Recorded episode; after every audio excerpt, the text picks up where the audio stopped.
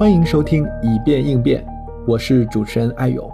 这是一档关注企业在变革环境中创新、转型、迭代、进化的播客节目。我们的嘉宾来自不同领域，有的是在一线运营的企业家和经理人，也有作为第三方的咨询顾问和专家学者。他们将为我们持续分享有关商业模式、战略规划、流程体系、人才组织等领域的变革案例与独到见解。帮助我们更好的应对不断变化的未知世界。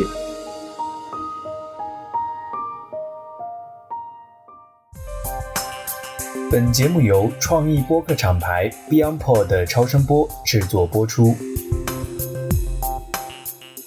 各位听众朋友，大家好，欢迎来到最新一期的以变应变。那今天呢，我们是 callback 一位。在我们五月份的时候，第三期的一位嘉宾是李阳林老师。李阳林老师是我们国内最优秀的 OKR 教练之一哈。然后上一次给我们一起录节目，还是在五月份。我觉得那一期录完以后，我们俩都觉得应该是一个很有意思的一段经历哈。光阴似箭，然后一晃，现在已经十二月了，感觉一年要结束了。所以那天我们俩通了个电话，我觉得我们在年底这个时间点再来录一期节目。我们先开个头，杨林老师，今年过得怎么样？创业者觉得自己这一年过得怎么样？尤其是像我们创了这么多年业的创业者啊，我们觉得自己过得怎么样，肯定不是以自己挣了多少钱为标准的，他一定是以你今年获得了什么为标准的。那如果是从这个角度的话，我觉得我今年是过得很好的。我特别想听你讲一讲，收获是以目标为导向嘛？我的目标呢，就是想做一家助力创业者成长的公司。然后我的目标还有一个呢，就是照顾好我的家人嘛。那这是我两个非常重要的目标。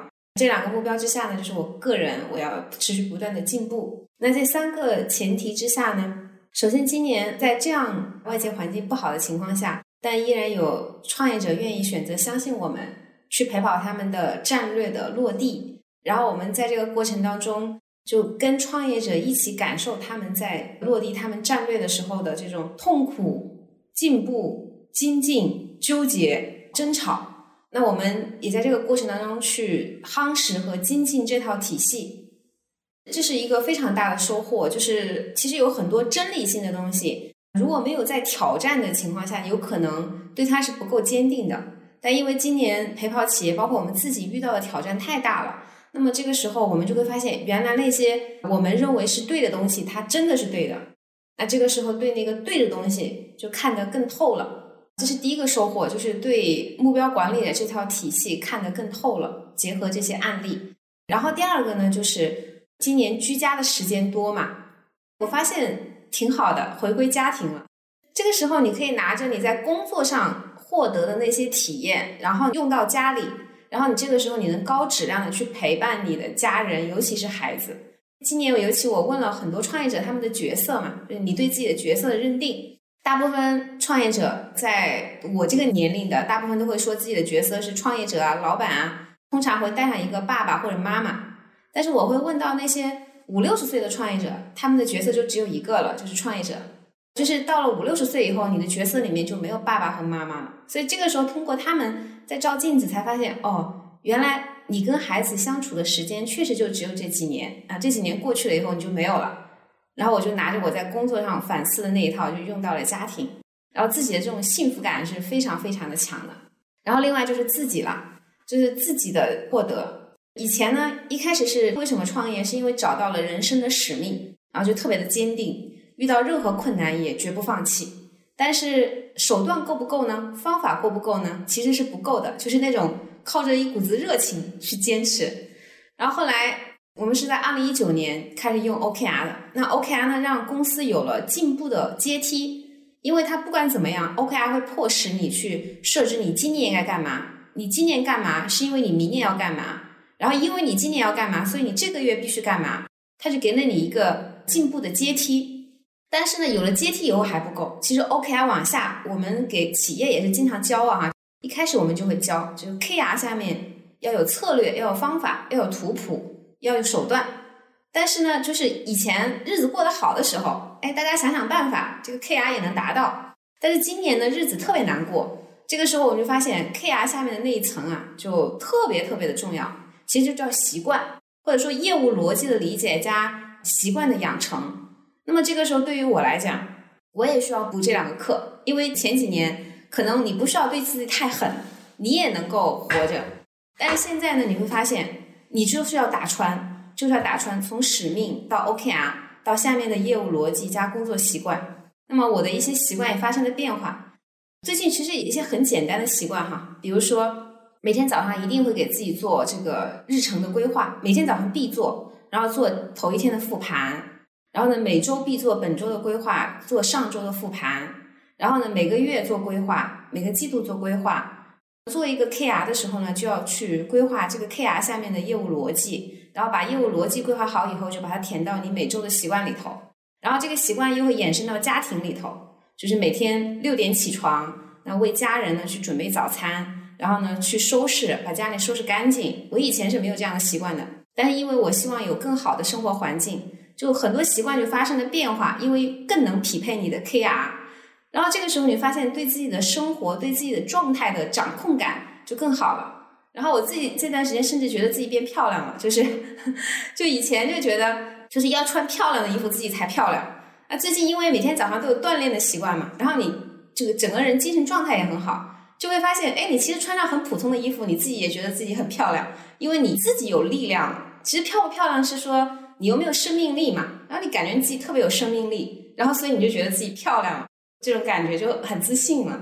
所以这一年下来，就是我觉得三个很重要的收获吧，一个就是在工作上，然后第二个是在家庭上，然后第三个是在自己身上。那我觉得我们这种半年，因为正好是上一次是五月份嘛，然后现在也是疫情中哈，然后我觉得过了半年，我们再录节目，我会特别注意听到你的新的语言和词汇，就比如你刚才讲那个 K 二往下落的那个策略方法图谱手段，包括你讲这个业务逻辑的理解和习惯的养成，这肯定是之前我没怎么听你讲过的，所以我会对我来讲就是一个比较新的一个概念。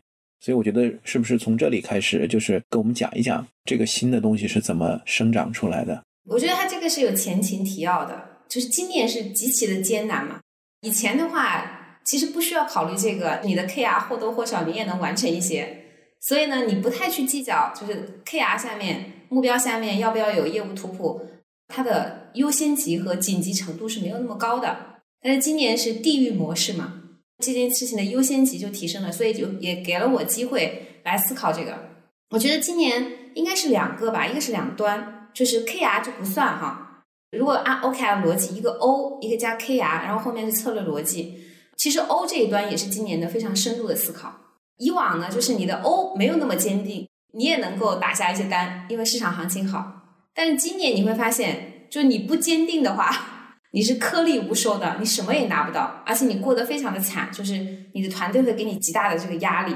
我们都是老板嘛，就你自己不坚定的话，你是抵御不了外界对你那种反扑的。所以创业者是过得非常的闹心的。如何应对这个闹心呢？就是你的 O 是不是足够坚定？就我们发现，有坚定 O 的创业者，他是过得要比没有坚定 O 的创业者要好的，而且他的业绩的效果也会比。没有 O 的这个创业者的效果要好。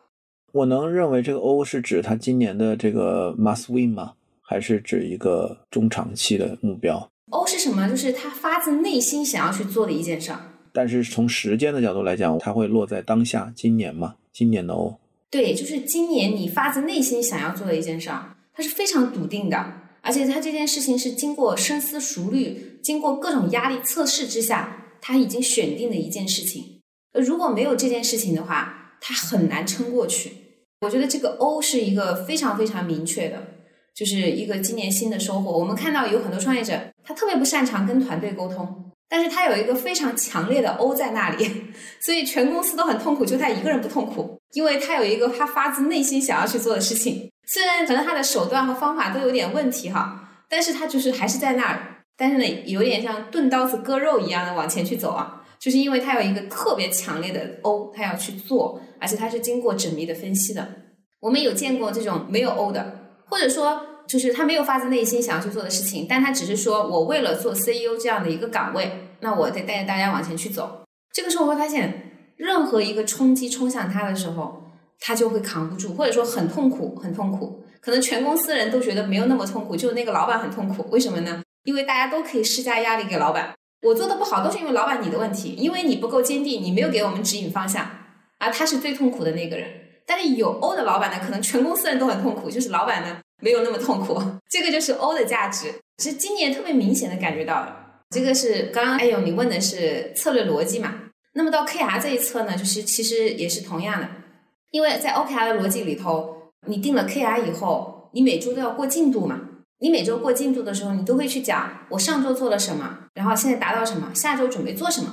你会发现，对于业务的理解不够的时候，就是大家说的那些话都是车轱辘话来回转，是啊，我上周又做了什么，说了一年了，那些内容都是那样，就是哎，拜访客户啊，管理销售进度啊，等等等等。但他其实没有体系化的思考，然后大家说起来就会觉得说，我是为了应付老板每周检查我的工作。这个时候就会发现就没有复利的价值，大家在开会的时候没有方法论的传递，大家没有去谈论真问题。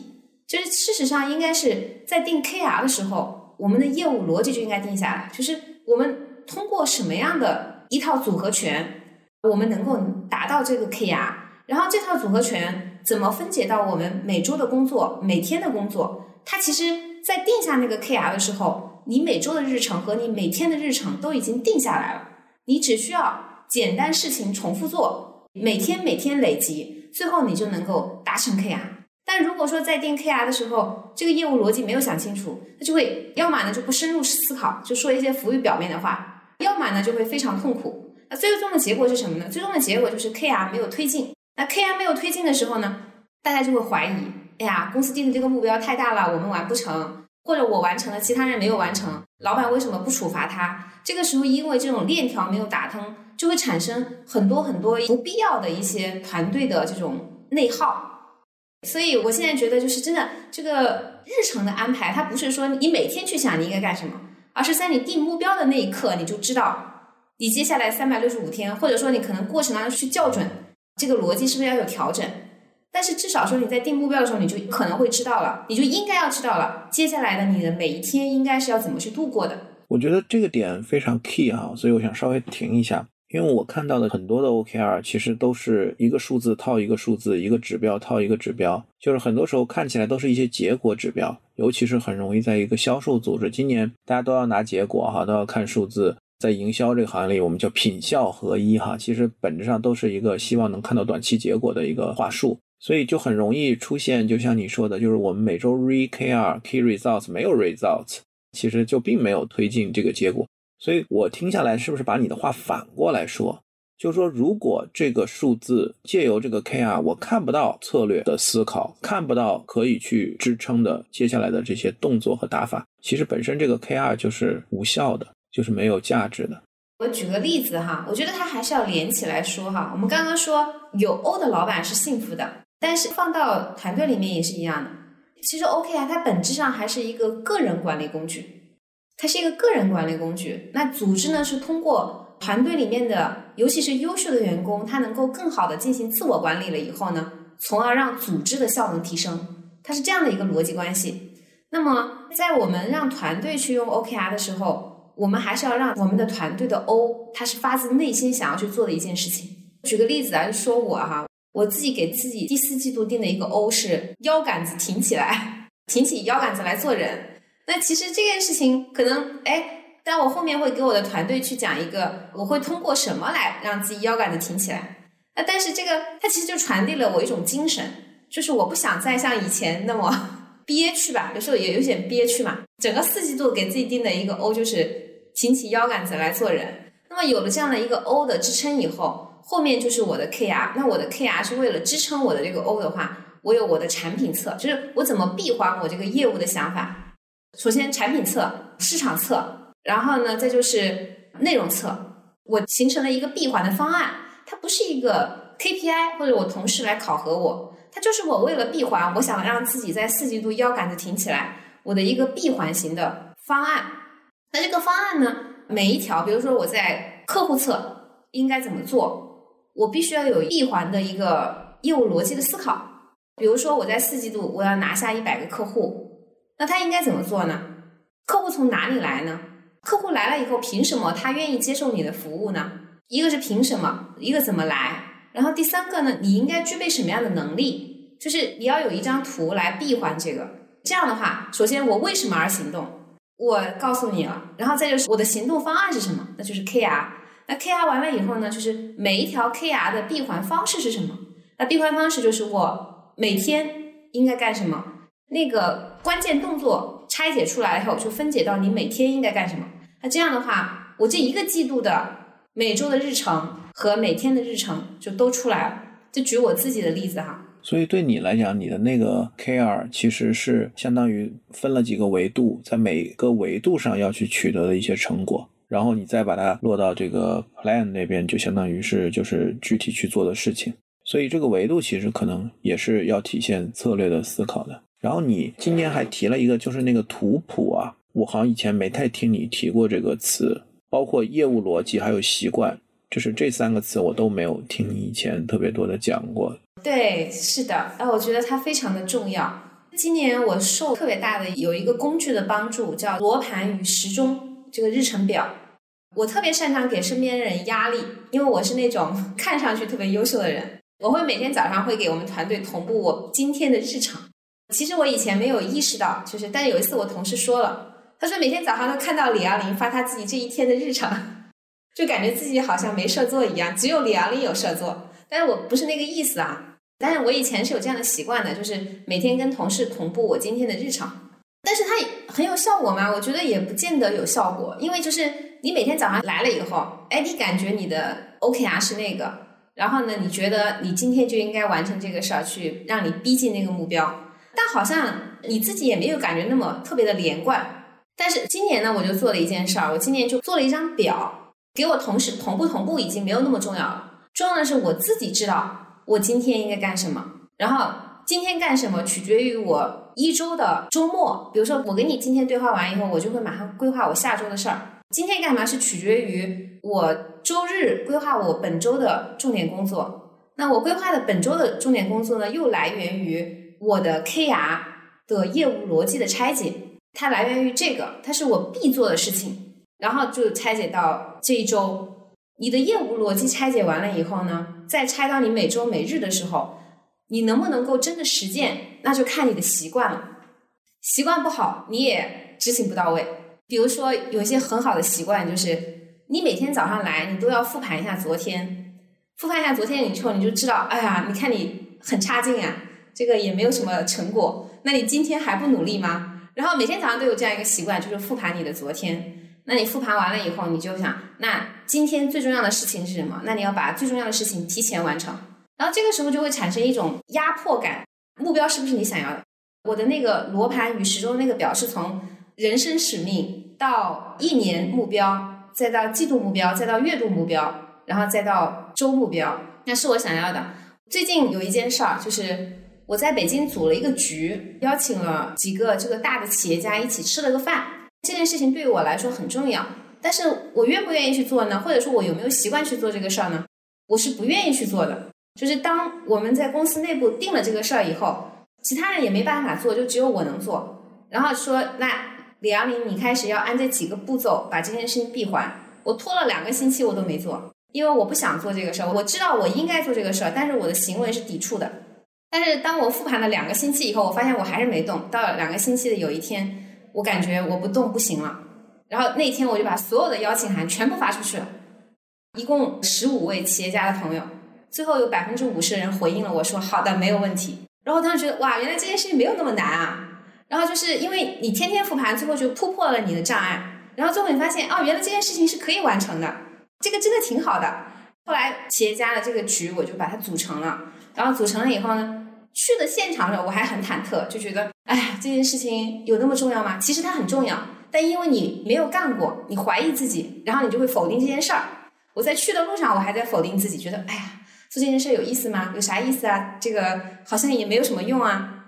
但是整个交付完了以后，效果是很好的。然后我们跟我们的深度客户，就是因为他们彼此在一起了以后，这种能量被放大了，大家对于我们这个平台的粘性也增加了。那后面去产生其他合作的时候，它就更顺利了。这个时候我发现，当你去做一件事情的时候，其实你不要想太多，你就去做就好了。做完了以后，答案会告诉你它是对的还是错的，它是值的还是不值的。你不要在过程当中去自我消耗。然后就是因为一个习惯就会带来另一个习惯，然后这件事情它对我的启发就是该做的事情就去做，它就给我了很强的一个自信。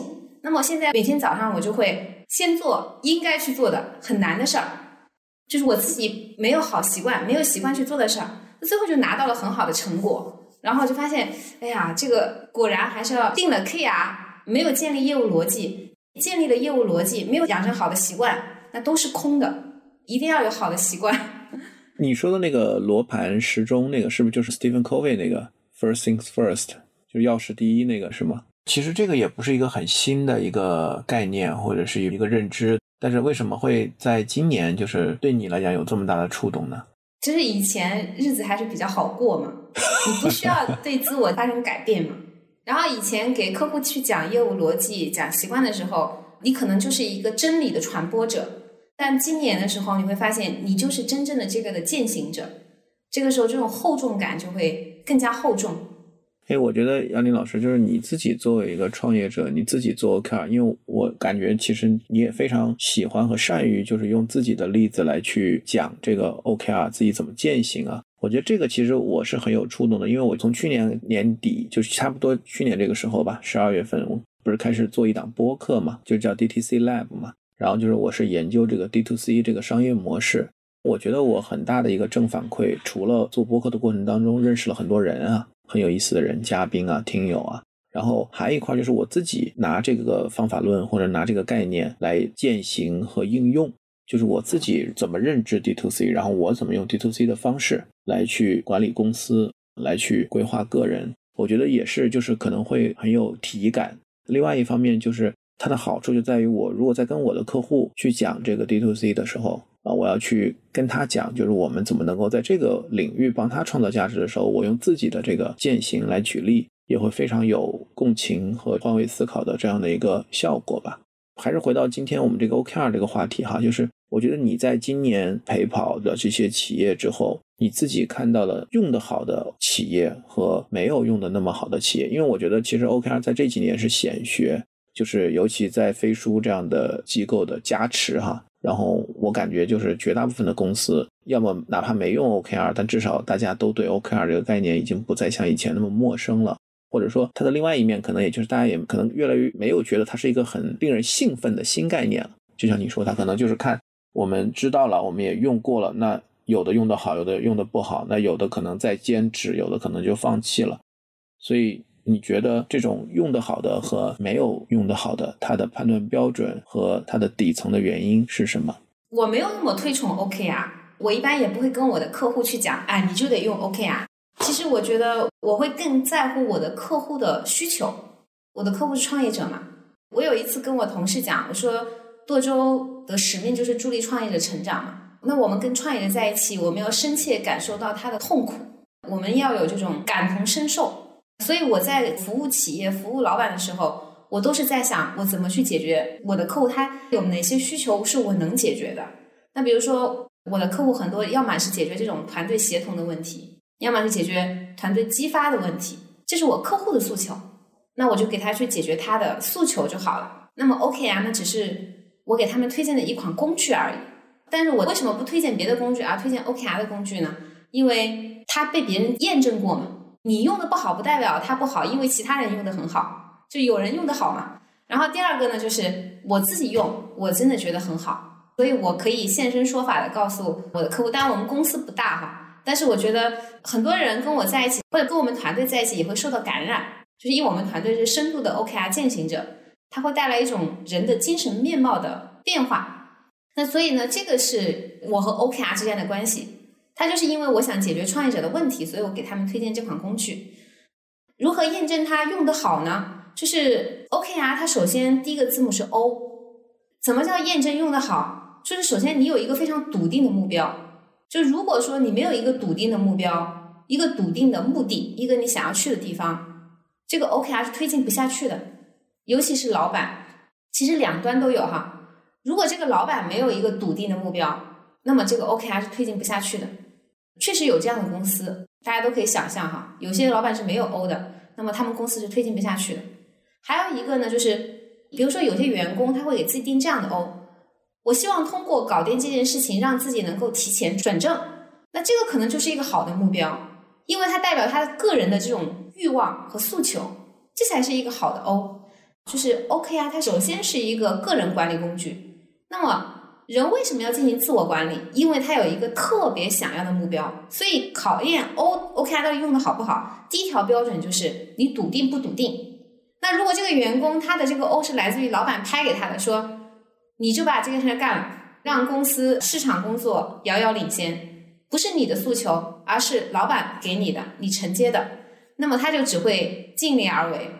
那只会尽力而为的 OKR，执行效果是肯定会大打折扣的，因为在推进的过程当中，他就会遇到很多的挑战，遇到很多挑战，他就会说：“看吧，老板，你给我安排的那个 OKR 就是完不成，我都已经想了很多办法了，这不是我不努力，实在是因为你不够专业，给我定了一个这么如此不专业的 OKR，我尽量去做了，对不起，我做不到，这就是不笃定啊，就是如果那件事情是他被动的，他就不笃定，所以。”这个激发是什么？激发善意，善意来自于哪里？善意来自于，他也确实是这么想。用 OKR 用的好的标准，第一条就是足够笃定，笃定了之后呢，就第二条标准就是是否足够的清晰。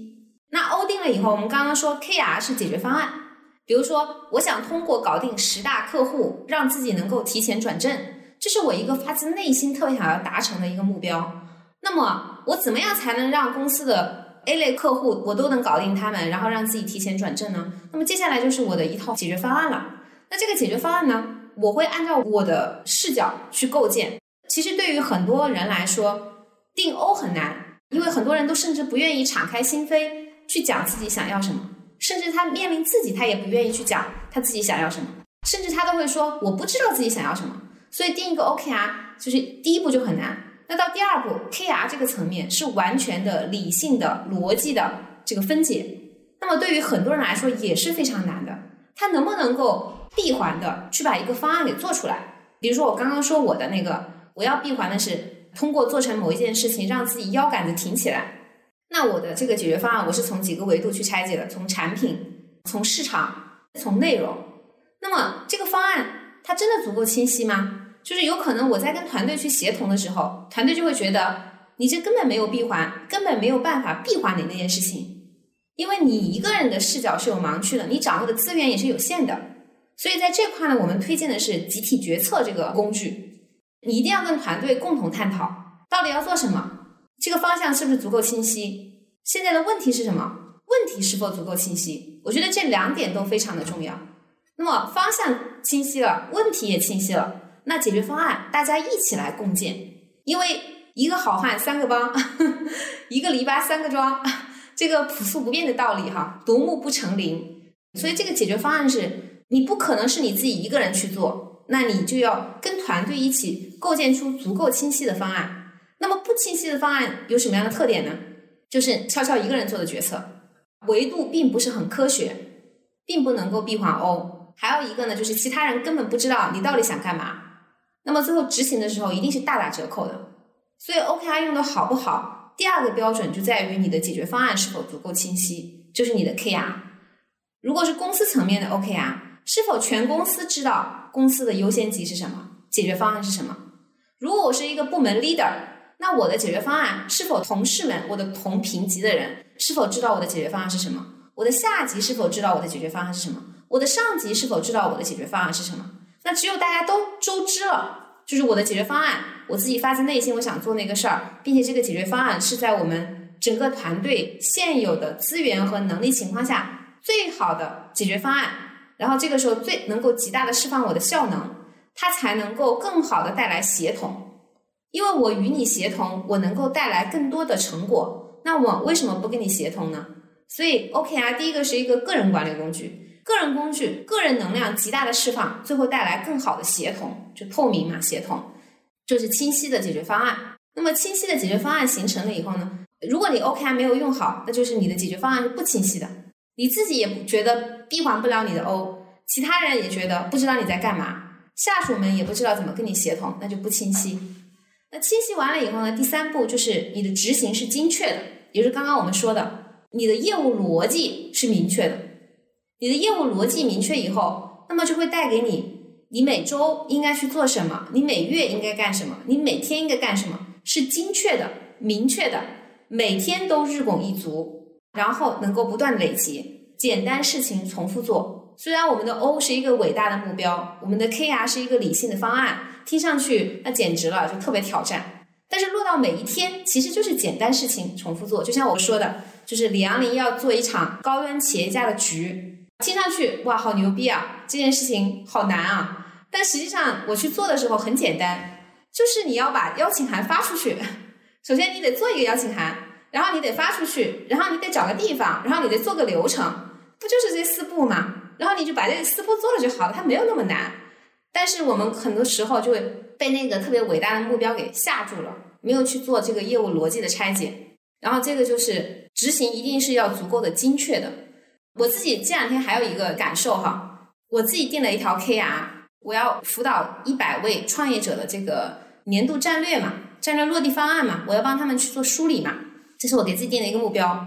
然后呢，我的几个朋友说：“哎，你这个课很好啊，我把我的几个中层给你送过来吧，就是你帮我给中层们都做一下梳理。”当时他给我说他把他的几个中层送过来，我我第一反应是我为什么拒绝呢？不也挺好的吗？然后就想，哎，那要不下一期我就不局限只做创业者了，我就都做什么人都可以，因为人和人之间都能得到启发。然后我就把这个边界就没有卡那么死，就那么两天时间啊。然后呢，就聊了很多人，就聊了很多非创业者的人嘛。后来发现，如果你把这群人放在一起，他们的身份不是统一的，到时候你做交付的时候就非常的难，因为大家的关心点不太一样嘛。然后这就意味着你的课件要做迭代。然后呢？另外呢？后来我又回顾了一下我的使命，我的使命是助力创业者的成长。那我就问自己：这两天你还要不要坚持你的使命？听上去还是要坚持啊。这个时候你发现你的执行是不精确的。你一旦遇到诱惑以后，你又会投降，又想走捷径。走了捷径以后，又给自己带来一地鸡毛，你要去收拾烂摊子。事实上，你是否坚持你的使命，坚持你的目标选择，就在于你每一次遇到诱惑的时候。你能不能够坚挺住？有时候是被打击到，被打击到，你就在想这件事好像也没那么重要，然后你就放弃了。有时候是遇到特别大的诱惑，然后你在想，哎呀，为什么不去做容易的事儿呢？然后做了容易的事儿，谁知道没有一件事情是容易的，后面有一堆事儿等着你。这其实体现的就是你的执行过程，你是否足够的精确？不要做很多假动作，做了一些假动作以后，你的时间也浪费了，浪费完了以后呢，大家还怨你，你自己也不开心。所以这个执行过程就验证 OKR 是否用得好。第三个标准就是你的执行是否足够精确，直击要害。我们老在书上说一定要直击靶心，但是我们在日常生活当中，我们可能就没有那么直击靶心。后来那天我就跟自己说，我们的那个训练营，哪怕只有一个人，我也愿意做，只要他是创业者，因为只要有一个创业者感受到了我给他梳理的价值，那么他就会是一个星星之火，可以燎原。就我千万不要因为受到诱惑以后，又给自己开很多条路，路很多就意味着无路可走。这是第三个标准。然后第四个标准呢，就是你 OKR 有没有用的好？就你对你的团队是否足够的激发？有时候我们可能会只想到我们自己，只想到我们自己是没有问题的，但是你一个人做的事情太少了。就是那你怎么才能够让别人也能够进入到你的宇宙？你的宇宙观、你的世界观里头来，我们不能认为说，我给你的工资，所以你得按我的想法揣摩我的心思，按照我说的去做。这个对于大家来说太难了，所以我们必须要有一套办法，让别人跟我们一起去协同。如果说公司级定了一个 OKR，最后就你一个人在做，那说明呢，要么就是你的商业模式还没验证出来，你也不知道怎么跟别人合作；要么呢，就是。还是一把手自己的问题。我最近有认识一个非常棒的创业者啊，当时是他高管把他老板介绍给我的。他说：“我把我老板介绍给你，希望你能搞定我老板，然后你去陪跑他。”他说：“因为我们老板现在已经听不进去我们说话了，我们就希望有一个外脑来帮我们搞一搞。”他就说了，为什么他们老板现在听不进去别人说话了？因为他们这几年业绩成倍翻，业绩非常的好。然后后来我就找他老板的资料来看，然后我一看他老板的资料，包括他的演讲视频啊，就是很多资料哈。我一看这个老板太牛逼了，一看他就知道他是不缺客户的，因为他非常的专业，然后非常的偏执。如果我有一个需求，我的预算有，我都想找他，太棒了。这样的人就是人中龙凤，就很少有。但是这样的人，他很容易出现一个问题，就是可能在组织这块，他很难真的带动起大家来，因为他没有能够意识到，他必须就是转身一个这种明星式的人物，变成一个服务员式的人物的话，他的团队始终就会跟着他的节奏跟不上。那么从他自己一个人去钻研一个事儿。到他钻研一个组织体系的打造，这是两个完全不同的专业。那么对于他的挑战是非常非常大的。他的那种对于他们这个专业的产品的要求，普通人可能我们作为观众会很喜欢，但对于他们的员工来讲，就每天被虐了以后，就会觉得说，反正我也追不上你，那你说啥就是啥了。那这样的团队是带不起来的。那所以对于老板而言，你要转身，你要从英雄式的老板变成这种向导式的老板。好的球星变成教练是很难的，所以球星变教练，这是对于很多创业者来说非常难的一件事儿。但是我们如果想做一家成功的企业，这是我们必须要发生的转变。其实这个挑战在我身上也是一样的。我特别喜欢研究创业者的需求，我特别喜欢服务创业者。但是就是每个老板都是追求卓越的，那你怎么能够把你自己这种追求卓越的这种追求，能够变成通过一套系统的搭建？变成整个组织的追求，那么这个非常考验我们的老板。如果说你不能够把这套体系搭建出来，你永远就是一个英雄。但我们知道，英雄都是会老的，你不可能一直都是英雄。所以，用好 OKR 的第四个标准，就是你有没有做好激发，让别人能够进入到你的这个系统来。然后呢，第五个标准呢，就是是否足够坦诚。就当一个你很笃定的目标。你跟团队构建出来了清晰的方案，你们也非常精确的去做了执行，你也把团队激发的非常的好。那么最后拿到了成果，我们能不能够坦诚的去面对？最后你能够做非常坦诚的复盘，这个目标是不是你真的想要的？有时候我们可能没有很坦诚，包括我在内啊，就是我们今年年初的时候，我们公司是定了一个 O，那个时候我们公司的业绩非常的好。我们团队也是对于二零二二年呢，就是有很多的期待。那么在团队的这种驱动下，我们就定了一个 O。但那个 O 是不是我想要的？其实不是我想要的。但是我为什么会 follow 呢？因为我感觉如果有钱赚，有什么不好呢？大家都认为那个有钱赚，那就定那个 O 呗。然后我在想，那你作为老板，你搭个车不挺好的吗？但事实上，你根本就不是这件事情的主心骨。然后中间遇到问题以后，其实对于员工而言也是一样的。你给员工 push 一个 O，他接了，然后他就尽力而为。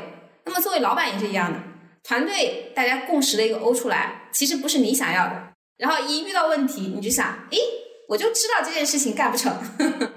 老板也会这么想，我也要很坦诚，就是这个 O 是不是你想要的？当时你为什么会那样做决策呢？这个坦诚，整个复盘它是要非常颗粒度细的。那你过程当中你做了什么？然后你。没做成的原因是什么？就是要足够的坦诚。那么这个坦诚的过程需要方方面面的建设。如果说一旦 OKR 最后的结果复盘是不坦诚的，那么其实这个 OKR 整个的执行是大打折扣的，因为它没有让你的团队包括你自己进步。那没有进步的情况下，那你下一次还是会走老路。那走老路的话，你的团队就是在低水平重复嘛。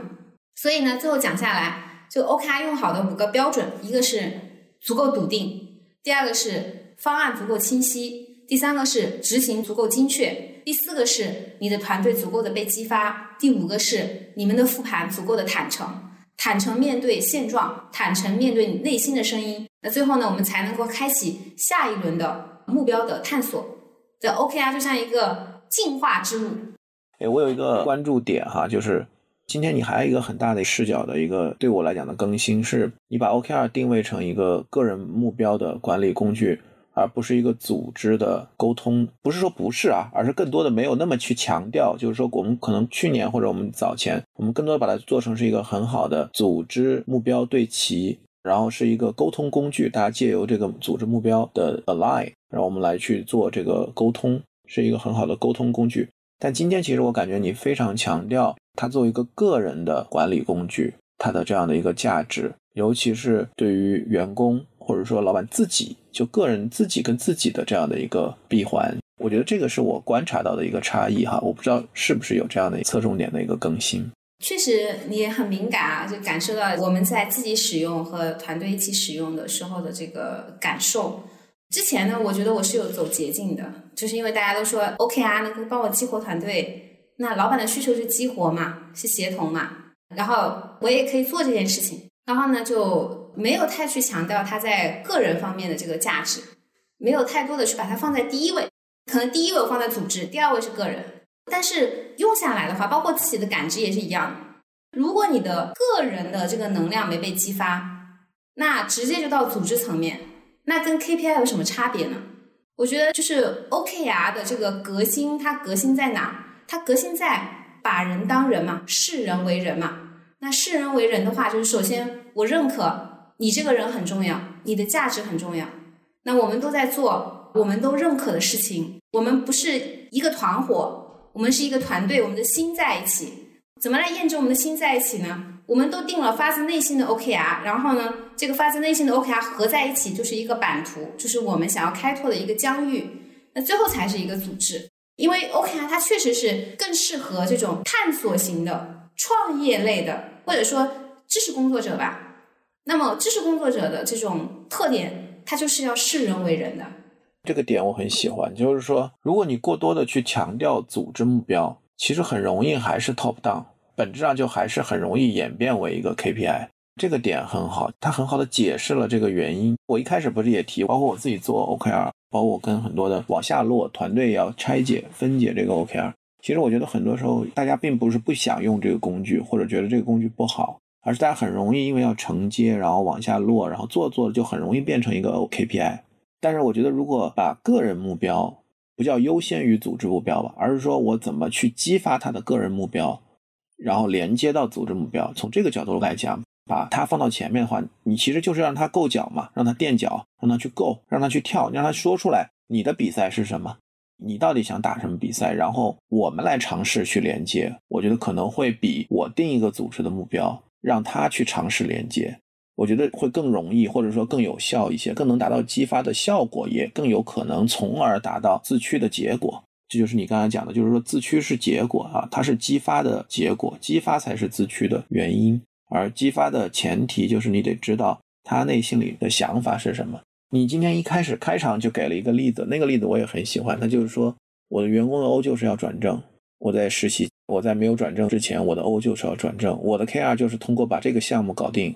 把这个事儿做好，让老板同意我转正，我觉得这就很真相，这个是很骨感的一个 O，就是说这个很现实。我觉得这样的一个 O，我觉得可能更真实的存在于每一个团队的成员他对业务的一个理解，因为最终他会落到自己的一个生存状态下。就我在上一期节目里面跟一个大厂的 HRVP 聊，当时他给的一个话题方向叫做怎么在这样的一个不确定性的环境里面去打造互信组织。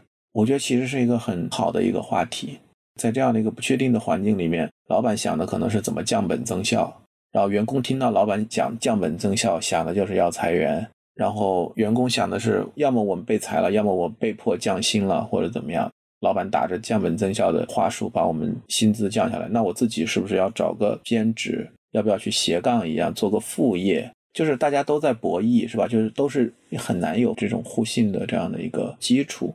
所以我觉得，就是你敢不敢、允不允许，或者说能不能面对，就是一个员工他到底真实的他的 O 到底是什么？我觉得这个其实你刚才讲的这个就是坦诚里边很重要的一部分，就是视人为人的一个点，可能讲的是他需要尊严哈，包括像老板，像你刚才讲把腰杆挺起来，我翻译成白话就是站着把钱赚了。但是对于一个人来讲，他可能并不是说他在你这里没有尊严，而是在于。你要相信，就是每一个人，他首先是一个自立的人，然后才是一个利他的人。